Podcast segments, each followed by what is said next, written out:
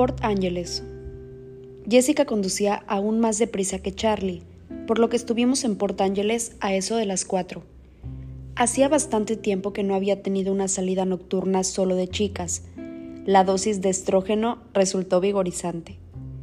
Escuchamos canciones de rock mientras Jessica hablaba sobre los chicos con los que solíamos estar. Su cena con Mike había ido muy bien y esperaba que el sábado por la noche hubieran progresado hasta llegar a la etapa del primer beso. Sonreí para mis adentros, complacida. Ángela estaba feliz de asistir al baile, aunque en realidad no le interesaba a Eric. Jess intentó que confesara cuál era su tipo de chico, pero la interrumpí con una pregunta sobre vestidos poco después, para distraerla. Ángela me dedicó una mirada de agradecimiento. Port Angeles era una hermosa trampa para turistas, mucho más elegante y encantadora que Forks. Pero Jessica y Ángela la conocían bien, así que no planeaban desperdiciar el tiempo en el pintoresco paseo marítimo cerca de la bahía. Jessica condujo directamente hasta una de las grandes tiendas de la ciudad, situada a pocas calles del área turística de la bahía. Se había anunciado que el baile sería de media etiqueta y ninguna de nosotras sabía con exactitud qué significaba aquello. Jessica y Ángela parecieron sorprendidas y casi no lo creyeron cuando les dije que nunca había ido a un baile en Phoenix. ¿Ni siquiera has tenido un novio ni nada por el estilo? Me preguntó Jess dubitativa mientras cruzábamos las puertas frontales de la tienda. De verdad, intentaba convencerla sin querer confesar mis problemas con el baile. Nunca he tenido un novio ni nada que se le parezca. No salía mucho en Phoenix. ¿Por qué no? quiso saber Jessica. Nadie me lo pidió, respondí con franqueza. Parecía escéptica. Aquí te lo han pedido, me recordó, y te has negado. En ese momento estábamos en la sección de ropa juvenil examinando los vestidos de gala. Bueno, excepto con Tyler, me corrigió Ángela con voz suave. ¿Perdón? Me quedé boca abierta. ¿Qué dices? Tyler le ha dicho a todo el mundo que te va a llevar al baile de fin de cursos, me informó Jessica con suspicacia. ¿Cómo? Parecía que me estaba ahogando. Te dije que no era cierto, le susurró Ángela a Jessica. Permanecí callada, aún en estado de shock, que rápidamente se convirtió en irritación. Pero ya habíamos encontrado la sección de vestidos y ahora teníamos trabajo por delante. Por eso no le caes bien a Loren, comentó entre risitas Jessica mientras inspeccionábamos la ropa. Me rechinaron los dientes. ¿Crees que Tyler dejaría de sentirse culpable si lo atropellara con mi coche? ¿Que eso le haría perder el interés en disculparse y quedaríamos en paz? Puede ser. Jess se rió con disimulo. Si es que lo está haciendo por ese motivo. La elección de los vestidos no fue larga y ambas encontraron unos cuantos que probarse. Me senté en una silla baja dentro del probador, junto a los tres paneles del espejo, intentando controlar mi rabia. Jess estaba indecisa entre dos, uno era un modelo sencillo, largo y sin tirantes. El otro, un vestido azul con finos tirantes que le llegaba a la rodilla. Ángela eligió un vestido color rosa claro cuyos pliegues realzaban su alta figura y resaltaban los tonos dorados de su pelo castaño claro. Las felicité efusivamente a ambas y las ayudé a colocar en los ganchos los modelos descartados. Luego fuimos por los zapatos y otros complementos. Me limité a observar y criticar mientras ellas se probaban varios pares, porque, aunque necesitaba unos zapatos nuevos, no estaba de humor para comprarme nada. La tarde-noche de chica siguió la estela de mi enfado con Tyler, que poco a poco fue dejando espacio a la melancolía. Ángela, comencé titubeante mientras ella intentaba calzarse un par de zapatos rosas de tacones y tiras. Estaba alborozada de tener una cita con un chico lo bastante alto como para poder llevar tacones. Jessica se había dirigido al mostrador de la joyería y estábamos las dos solas. Sí. Extendió la pierna y torció el tobillo para conseguir la mejor vista posible del zapato. Me acobardé y dije, me gustan. Creo que me los voy a llevar, aunque solo van a hacer juego con este vestido, musitó. Está bien, son preciosos, la animé. Ella sonrió mientras volvía a colocar la tapa de una caja que contenía unos zapatos blancos de aspecto más práctico. Lo intenté otra vez. Este, Ángela, la aludida alzó los ojos con curiosidad. ¿Es normal que los Colen falten mucho a clases? Mantuvo los ojos fijos en los zapatos. Fracasé miserablemente en mi intento de parecer indiferente. Sí, cuando hace buen tiempo agarran las mochilas y se van de excursión varios días, incluso el doctor, me contestó en voz baja y sin dejar de mirar los zapatos. Les encanta vivir al aire libre. No me hizo ninguna pregunta en lugar de las miles que hubiera provocado en Jessica. Ángela estaba empezando a caerme realmente bien. Vaya.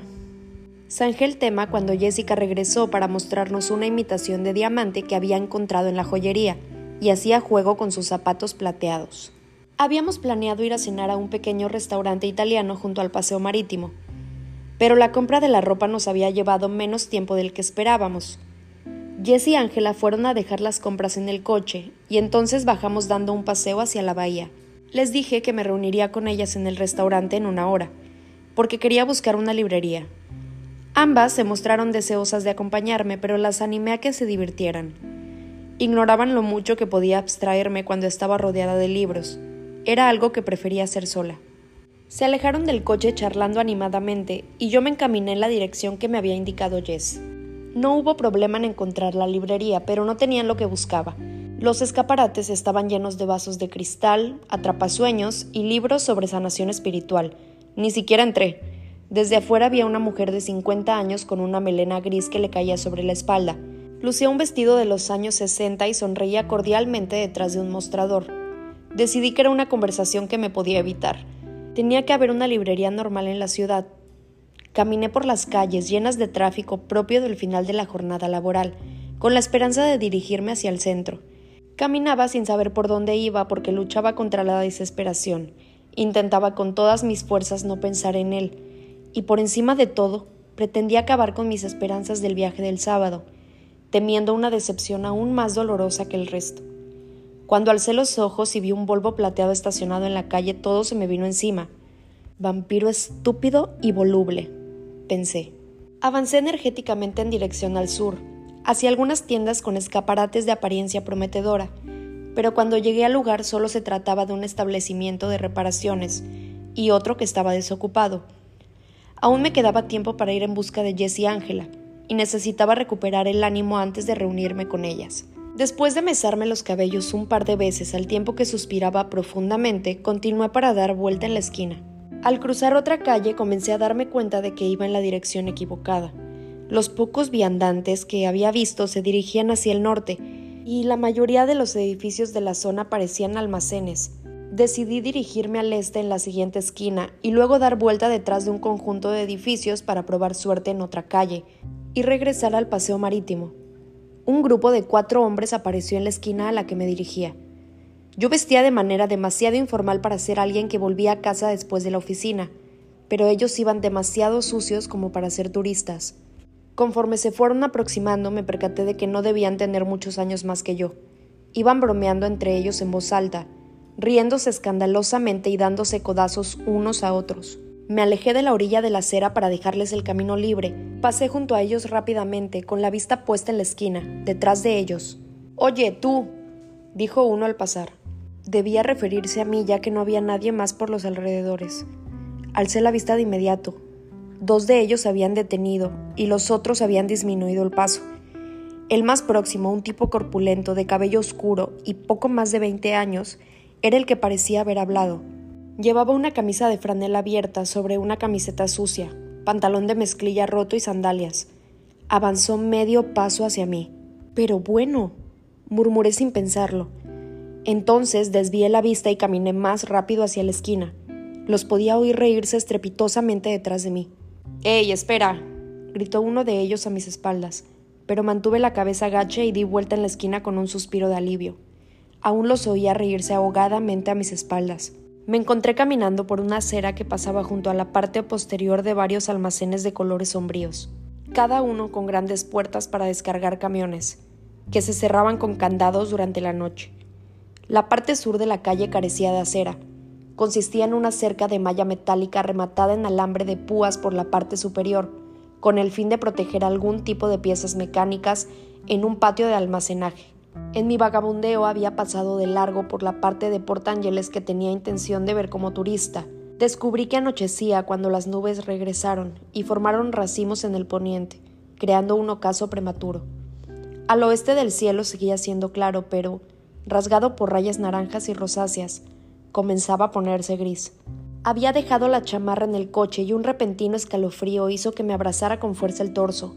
Una camioneta pasó a mi lado, y luego la carretera se quedó vacía. De repente el cielo se oscureció más, y al mirar por encima del hombro para localizar la nube causante de esa penumbra, me asusté al darme cuenta de que dos hombres me seguían sigilosamente a seis metros. Formaban parte del mismo grupo que había dejado atrás en la esquina, aunque ninguno de los dos era el moreno que se había dirigido a mí. De inmediato miré hacia adelante y aceleré el paso. Un escalofrío que nada tenía que ver con el clima me recorrió la espalda. Llevaba el bolso cruzado sobre el pecho, como se suponía que tenía que llevarlo para evitar que me lo quitaran de un tirón. Sabía exactamente dónde estaba mi aerosol de autodefensa, debajo de la cama, en una bolsa de lona que nunca había llegado a desempacar. No llevaba mucho dinero, solo veintitantos dólares, pero pensé en arrojar accidentalmente el bolso y alejarme pero una vocecita asustada en el fondo de mi mente me previno que podrían ser algo peor que ladrones. Escuché con atención los pasos quedos, mucho más si los comparaba con el bullicio que habían armado antes. No parecía que estuvieran apretando el paso ni que se encontraran más cerca. Respira, tuve que recordarme. No sabes si te están siguiendo. Continué caminando lo más deprisa posible sin llegar a correr, concentrándome en la vuelta que había a mano derecha, a pocos metros. Podía oírlos a la misma distancia a la que se encontraban antes. Procedente de la parte sur de la ciudad, un coche azul apareció en la calle y pasó velozmente a mi lado. Pensé en plantarme de un salto delante de él, pero dudé, inhibida al no saber si realmente me seguían. Demasiado tarde. Llegué a la esquina, pero una rápida ojeada me mostró un callejón sin salida que daba a la parte posterior de otro edificio. En previsión ya me había dado media vuelta, Debía rectificar a toda prisa, cruzar como un bólido el estrecho camino y volver a la acera. La calle finalizaba en la próxima esquina, donde había una señal de alto. Me concentré en los débiles pasos que me seguían mientras decidía si echar a correr o no. Sonaban un poco más lejanos, aunque sabía que en cualquier caso me podían alcanzar si corrían. Estaba segura de que si iba más deprisa tropezaría y me caería. Las pisadas sonaban más lejos, sin duda, y por eso me arriesgué a echar una ojeada rápida por encima del hombro. Vi con alivio que ahora estaban a 12 metros de mí, pero ambos me miraban fijamente. El tiempo que me costó llegar a la esquina me pareció una eternidad. Mantuve un ritmo rápido, hasta el punto de rezagarlos un poco más con cada paso que daba. Quizás habían comprendido que me habían asustado y lo lamentaban. Vi cruzar la intersección a dos automóviles que se dirigieron hacia el norte. Estaba a punto de llegar, y suspiré aliviada. En cuanto hubiera dejado aquella calle desierta, habría más personas a mi alrededor. En un momento doblé la esquina con un suspiro de agradecimiento y me deslicé hasta la señal de alto. A ambos lados de la calle se alineaban unos muros blancos sin ventanas.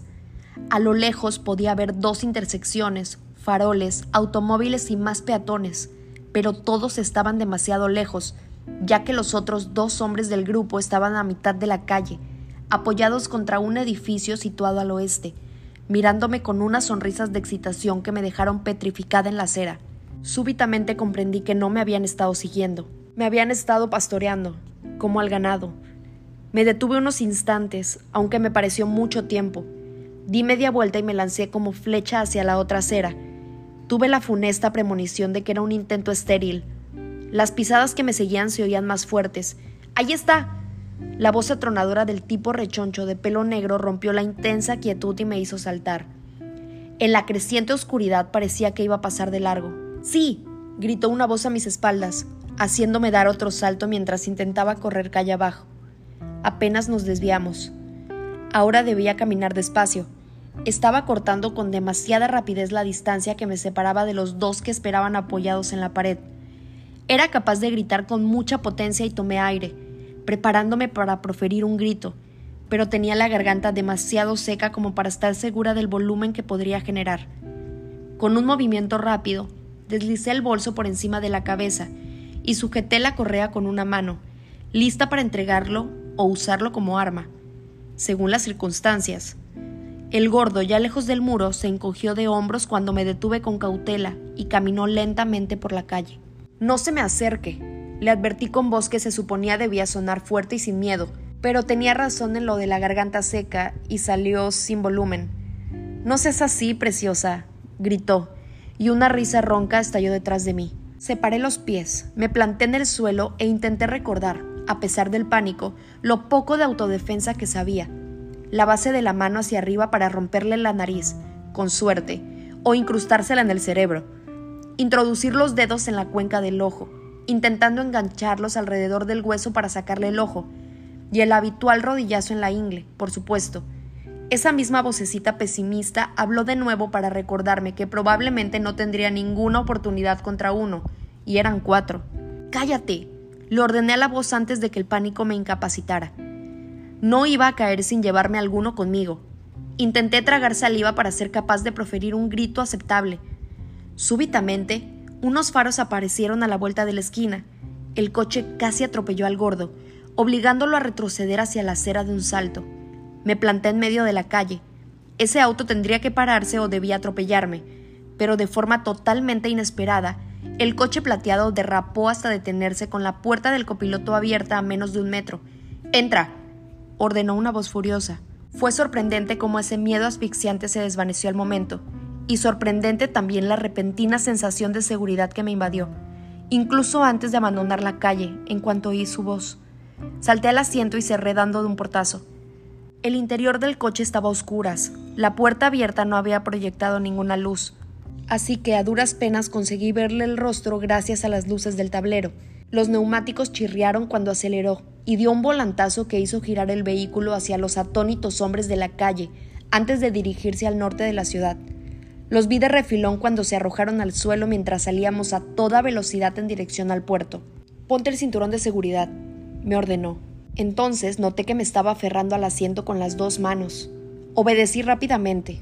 El chasquido del cinturón sonó con fuerza en la penumbra. Se desvió a la izquierda y avanzó a toda velocidad, saltándose varias señales de alto sin detenerse. Pero me sentía totalmente segura, y por el momento daba igual a donde fuéramos. Lo miré con profundo alivio, un alivio que iba más allá de mi repentina liberación. Estudié las facciones perfectas del rostro de Edward a la escasa luz del tablero, mientras recuperaba el aliento, hasta que me pareció que su expresión reflejaba una ira homicida. ¿Estás enfadado conmigo? le pregunté, sorprendida de lo ronca que sonaba mi voz. No, respondió tajante, pero su tono era de furia. Me quedé en silencio, contemplando su cara mientras él miraba al frente con unos ojos rojos como brasas, hasta que el coche se detuvo de repente. Miré alrededor, pero estaba demasiado oscuro para ver otra cosa que no fuera la vaga silueta de los árboles en la cuneta de la carretera. Ya no estábamos en la ciudad. ¿Vela? preguntó con voz tensa y mesurada. ¿Sí? Mi voz aún sonaba ronca. Intenté aclararme la garganta en silencio. ¿Estás bien? Aún no me había mirado, pero la rabia de su cara era evidente. Sí, contesté con voz ronca. Distráeme, por favor, ordenó. ¿Cómo dices? Suspiró con acritud. Limítate a charlar de cualquier cosa insustancial hasta que me calme, aclaró mientras cerraba los ojos y se apretaba el puente de la nariz con los dedos pulgar e índice. Eh, me estrujé los sesos en busca de alguna trivialidad. Mañana antes de clase voy a atropellar a Tyler Crowley. Edward siguió con los ojos cerrados, pero curvó la comisura de los labios. ¿Por qué? Le ha estado diciendo a todo el mundo que me va a llevar al baile del fin de cursos. O está loco o intenta hacer olvidar que casi me mata cuando... Bueno, tú lo recuerdas, y cree que el baile es la forma de tranquilizar su conciencia. Quedaremos a mano si pongo en peligro su vida y ya no podrá seguir intentando enmendarlo. No necesito enemigos, y puede que Lauren apacigüe si Tyler me deja en paz, aunque también podría destrozarle el centra. No podrá llevar a nadie al baile de fin de curso si no tiene coche. Proseguí. Estaba enterado. Sonó algo más sosegado. ¿Sí? Pregunté incrédula. Mi irritación previa se enardeció. Si está paralítico del cuello para abajo, tampoco podrá ir al baile de fin de cursos musité refinando mi plan. Edward suspiró y al fin abrió los ojos. ¿Estás bien? En realidad no. Esperé, pero no volvió a hablar. Reclinó la cabeza contra el asiento y miró el techo del Volvo. Tenía el rostro rígido. ¿Qué pasa? Inquirí con un hilo de voz. A veces tengo problemas con mi genio, Vela. También él susurraba, y no dejaba de mirar por la ventanilla mientras lo hacía, con los ojos entrecerrados. Pero no me conviene dar media vuelta, e ir a cazar a esos... No terminó. Desvió la mirada y volvió a luchar por controlar la rabia. Luego continuó. Al menos estoy intentando convencerme de que no es conveniente. Ah, la palabra parecía inadecuada, pero no se me ocurrió una respuesta mejor, De nuevo permanecimos sentados en silencio. Miré el reloj del tablero, que marcaba más de las seis y media. Jessica y Ángela se van a preocupar, murmuré. Iba a reunirme con ellas. Arrancó el motor sin decir nada más, girando con suavidad y regresando rápidamente a la ciudad. Siguió conduciendo a gran velocidad cuando estuvimos bajo los faroles, sorteando con facilidad los vehículos más lentos que cruzaban el paseo marítimo. Se estacionó junto a la acera, en un espacio en el que yo habría considerado demasiado pequeño para el Volvo, pero él lo hizo sin esfuerzo al primer intento. Miré por la ventanilla en busca de las luces de la bella Italia. Jess y Ángela acababan de salir y se alejaban caminando con rapidez. ¿Cómo sabías dónde? comencé, pero luego solo sacudí la cabeza. Oí abrirse la puerta y alcancé a ver que se bajaba. ¿Qué haces? Llevarte a cenar. Sonrió levemente, pero la mirada continuaba siendo severa. Se alejó del coche y cerró de un portazo. Me peleé con el cinturón de seguridad y me apresuré a bajar también del coche. Me esperaba en la acera y habló antes de que pudiera despegar los labios. Detén a Jessica y Ángela antes de que tenga que buscarlas a ellas también. Dudo que pueda volver a contenerme si me tropiezo otra vez con tus amigos. Me estremecí ante el tono amenazador de su voz.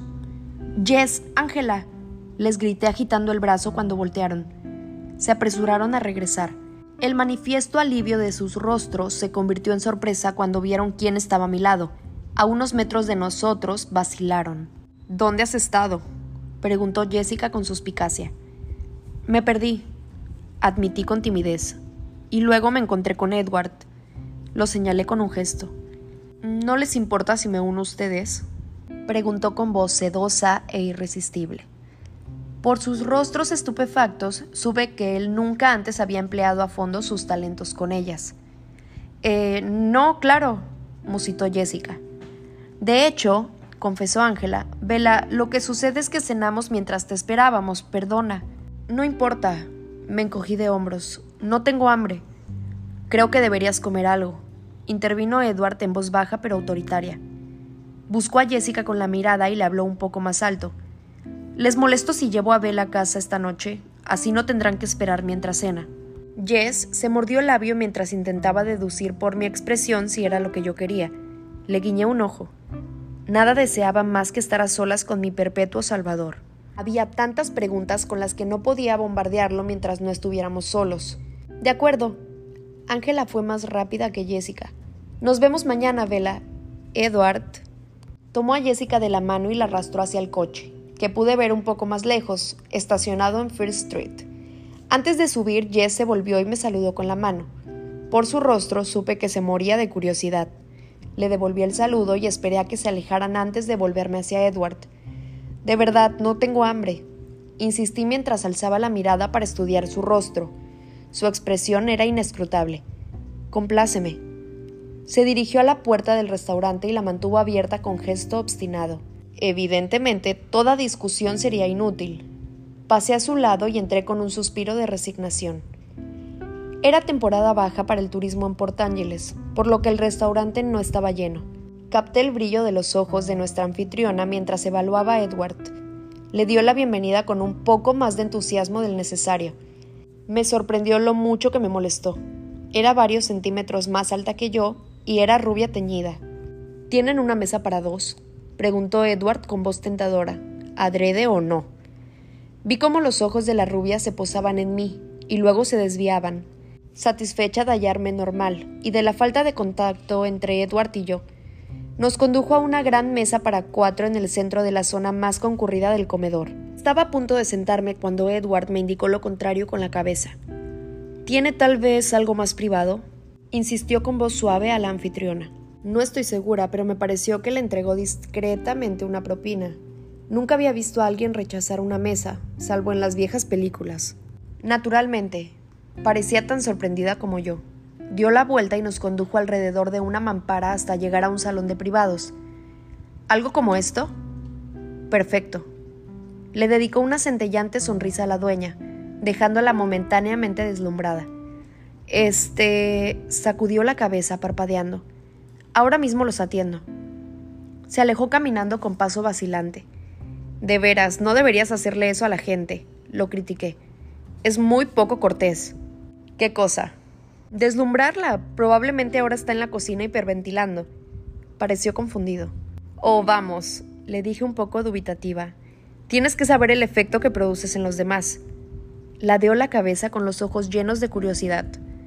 ¿Los deslumbro? ¿No te has dado cuenta? ¿Crees que todos ceden con tanta facilidad? Ignoró mis preguntas. ¿Te deslumbro a ti? Con frecuencia, admití. Entonces llegó la mesera con rostro expectante. La anfitriona había hecho mutis definitivamente, y la nueva chica no parecía decepcionada. Se echó un mechón de cabello negro detrás de la oreja, y sonrió con innecesaria calidez. Hola, me llamo Amber y voy a atenderlos esta noche. ¿Qué les sirvo de beber? No pasé por alto que solo se dirigía a él. Edward me miró. Voy a tomar una Coca-Cola. Pareció una pregunta. Dos, dijo él. Enseguida las traigo, le aseguró con otra sonrisa innecesaria, pero él no lo vio, porque me miraba a mí. ¿Qué pasa? Le pregunté cuando se fue la mesera. Tenía la mirada fija en mi rostro. ¿Cómo te sientes? Estoy bien, contesté, sorprendida por la intensidad. ¿No tienes mareos, ni fríos, ni malestar? Mm, ¿Debería? Se rió entre dientes ante la perplejidad de mi respuesta. Bueno, de hecho esperaba que entraras en estado de shock. Su rostro se contrajo al esbozar aquella perfecta sonrisa de picardía. Dudo que eso vaya a suceder, respondí después de tomar aliento. Siempre he sido buena para reprimir las cosas desagradables. Da igual, me sentiré mejor cuando hayas tomado algo de glucosa y comida. La mesera apareció con nuestras bebidas y una cesta de pan en ese preciso momento. Permaneció de espaldas a mí mientras colocaba cosas sobre la mesa. ¿Han decidido qué van a pedir? preguntó a Edward. ¿Vela? inquirió él. Ella se volvió hacia mí a regañadientes. Elegí lo primero que vi en el menú. Eh, quiero los ravioles con setas. ¿Y usted? Se volvió hacia Edward con una sonrisa. Nada para mí, contestó. No, por supuesto que no. Si cambia de opinión, hágamelo saber. La sonrisa coqueta seguía ahí, pero él no la miraba, y la mercera se marchó descontenta. Bebe, me ordenó. Al principio di unos sorbitos a mi refresco obediente, luego bebí tragos más largos, sorprendida de la sed que tenía. Comprendí que me la había terminado cuando Edward empujó su vaso hacia mí. Gracias, murmuré aún sedienta. El frío del refresco se extendió por mi pecho y me estremecí. ¿Tienes frío? Es solo la Coca-Cola, le expliqué mientras volvía a estremecerme. ¿No traes una chamarra? me reprochó. Sí, miré la silla vacía contigua y caí en la cuenta. Vaya, la dejé en el coche de Jessica. Edward se quitó la suya. Simplemente no podía apartar los ojos de su rostro. Me concentré para obligarme a hacerlo en ese momento. Se estaba quitando su chamarra de cuero beige, debajo de la cual llevaba un suéter de cuello de tortuga que se ajustaba muy bien, resaltando lo musculoso que era su pecho. Me entregó su chamarra y me interrumpió mientras me lo comía con los ojos. Gracias, dije nuevamente mientras deslizaba los brazos en su chamarra. La prenda estaba helada, igual que cuando a primera hora de la mañana me ponía la ropa que había estado colgada en el vestíbulo, en el que hay mucha corriente de aire. Tirité otra vez. Tenía un olor asombroso. La olisqué en un intento de identificar aquel delicioso aroma, que no se parecía a ninguna colonia, las mangas eran demasiado largas y las eché hacia atrás para tener libres las manos. Tu piel tiene un aspecto encantador con ese tono azul. Observó mientras me miraba. Me sorprendió y bajé la vista, sonrojada, por supuesto. Empujó la cesta de pan hacia mí. No voy a entrar en estado de shock, de verdad, protesté. Pues deberías. Una persona normal lo haría, y tú ni siquiera pareces alterada. Daba la impresión de estar desconcertado, me miró a los ojos y vi que los suyos eran claros, más claros de lo que anteriormente los había visto, de ese tono dorado que tiene el caramelo. Me siento segura contigo, confesé, impelida a decir de nuevo la verdad. Aquello le desagradó, y frunció su frente de alabastro. Ceñudo, sacudió la cabeza y murmuró para sí. Esto es más complicado de lo que pensaba. Tomé un trozo de pan y comencé a mordisquearlo por un extremo, evaluando su expresión. Me pregunté cuándo sería el momento oportuno para empezar a interrogarlo. Normalmente estás de mejor humor cuando tus ojos brillan, comenté, intentando distraerlo de aquel pensamiento que lo había dejado triste y sombrío. Atónito me miró. ¿Qué? Estás de mal humor cuando tienes los ojos negros. Entonces, espero bronca. Continué. Tengo una teoría al respecto. Entrecerró los ojos y dijo, ¿Más teorías? Ajá. Mastiqué el pan a tiempo que intentaba parecer indiferente. Espero que esta vez seas más creativa. ¿O sigues tomando ideas de los cómics? La imperceptible sonrisa era burlona, pero la mirada se mantuvo severa. Bueno, no. No la saqué de un cómic, pero tampoco la inventé, confesé. Y me incitó a seguir, pero en ese momento la mesera apareció detrás de la mampara con mi comida. Me di cuenta de que inconscientemente nos habíamos ido inclinando cada vez más cerca el uno del otro, ya que ambos nos erguimos cuando se aproximó. Dejó el plato delante de mí. Tenía buen aspecto. Y rápidamente se volvió hacia Edward para preguntarle ¿Ha cambiado de idea? ¿No hay nada que pueda ofrecerle? Capté el doble significado de sus palabras. No, gracias, pero estaría bien que nos trajera algo más de beber. Él señaló con su larga mano blanca los vasos vacíos que yo tenía delante. Claro. Quitó los vasos vacíos y se fue. ¿Qué decías? Te lo diré en el coche si... Hice una pausa. ¿Hay condiciones? Su voz sonó ominosa. Enarcó una ceja. Tengo unas cuantas preguntas, por supuesto. Por supuesto. La mesera regresó con dos vasos de Coca-Cola. Los dejó sobre la mesa sin decir nada y se volvió a ir. Tomé un sorbito. Bueno, adelante, me instó, aún con voz dura. Comencé por la pregunta menos exigente, o eso creía. ¿Por qué estás en Port Ángeles? Bajó la vista y cruzó las largas manos sobre la mesa muy despacio, para luego mirarme a través de las pestañas mientras aparecía en su rostro el indicio de una sonrisa afectada. Siguiente pregunta. Pero esa es la más fácil, objeté. La siguiente, repitió. Frustrada, bajé los ojos. Moví los platos, tomé el tenedor, ensarté con cuidado un raviol y me lo llevé a la boca con deliberada lentitud pensando al tiempo que masticaba. Las setas estaban muy ricas. Tragué y bebí otro sorbo de mi refresco antes de levantar la vista. En tal caso, de acuerdo. Lo miré y proseguí lentamente. Supongamos que, hipotéticamente, alguien es capaz de saber qué piensa la gente, de leer sus mentes, ya sabes, salvo unas cuantas excepciones. Solo una excepción. Me corrigió hipotéticamente. De acuerdo, entonces, una sola excepción. Me estremecí cuando me siguió el juego, pero intenté parecer despreocupada. ¿Cómo funciona? ¿Qué limitaciones tienes? ¿Cómo podría ese alguien encontrar a otra persona en el momento adecuado? ¿Cómo sabría que ella está en un apuro? Hipotéticamente, claro. Bueno, si ese alguien, supongamos que se llama Joe, sugerí esbozó una sonrisa seca. En ese caso, Joe. Si Joe hubiera estado atento, la sincronización no tendría por qué haber sido tan exacta. Negó con la cabeza y puso los ojos en blanco. Solo tú podrías meterte en líos en un sitio tan pequeño. Destrozarías las estadísticas de delincuencia de una década. Estamos hablando de un caso hipotético, le recordé con frialdad. Se rió de mí con ojos tiernos. Sí, cierto, aceptó. ¿Qué tal si la llamamos Jane? ¿Cómo lo supiste? Pregunté, incapaz de refrenar mi ansiedad. Comprendí que volvía a inclinarme hacia él. Pareció titubear, dividido por algún dilema interno. Nuestras miradas se encontraron e intuí que en ese preciso instante estaba tomando la decisión de si decir o no la verdad. Puedes confiar en mí, ya lo sabes, murmuré. Sin pensarlo, estiré el brazo para tocarle las manos cruzadas pero Edward las retiró levemente y yo hice lo propio con las mías. No sé si tengo alternativa. Su voz era un susurro. Me equivoqué. Eres mucho más observadora de lo que pensaba. Creí que siempre tenías razón. Así era. Sacudió la cabeza otra vez. Hay otra cosa en la que también me equivoqué contigo. No eres un imán para los accidentes. Esa no es una clasificación suficiente extensa.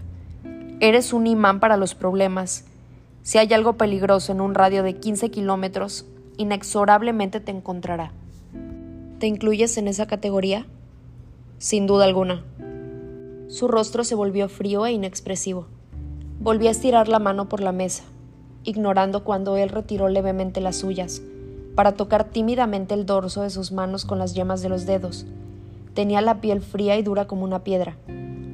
Gracias, musité con ferviente gratitud. Es la segunda vez. Su rostro se suavizó. No dejarás que haya una tercera, ¿de acuerdo? Fruncí el ceño, pero asentí con la cabeza. Apartó su mano debajo de la mía y puso ambas sobre la mesa, pero se inclinó hacia mí. Te seguía por Ángeles, admitió, hablando muy deprisa. Nunca antes había intentado mantener con vida a alguien en particular, y es mucho más problemático de lo que creía, pero eso tal vez se deba a que se trata de ti. La gente normal parece capaz de pasar el día sin tantas catástrofes. Hizo una pausa, me pregunté si debía preocuparme el hecho de que me siguiera, pero en lugar de eso sentí un extraño espasmo de satisfacción. Me miró fijamente, preguntándose tal vez por qué mis labios se curvaban en una involuntaria sonrisa. ¿Crees que me había llegado la hora la primera vez, cuando ocurrió lo de la camioneta y que has interferido en el destino? Especulé para distraerme. Esa no fue la primera vez, replicó con dureza. Lo miré sorprendida, pero él miraba al suelo. La primera fue cuando te conocí. Sentí un escalofrío al oír sus palabras y recordar bruscamente la furibunda mirada de sus ojos negros aquel primer día, pero lo hagó la abrumadora sensación de seguridad que sentía en la presencia de Edward. ¿Lo recuerdas? inquirió con su rostro de ángel muy serio. Sí, respondí con serenidad.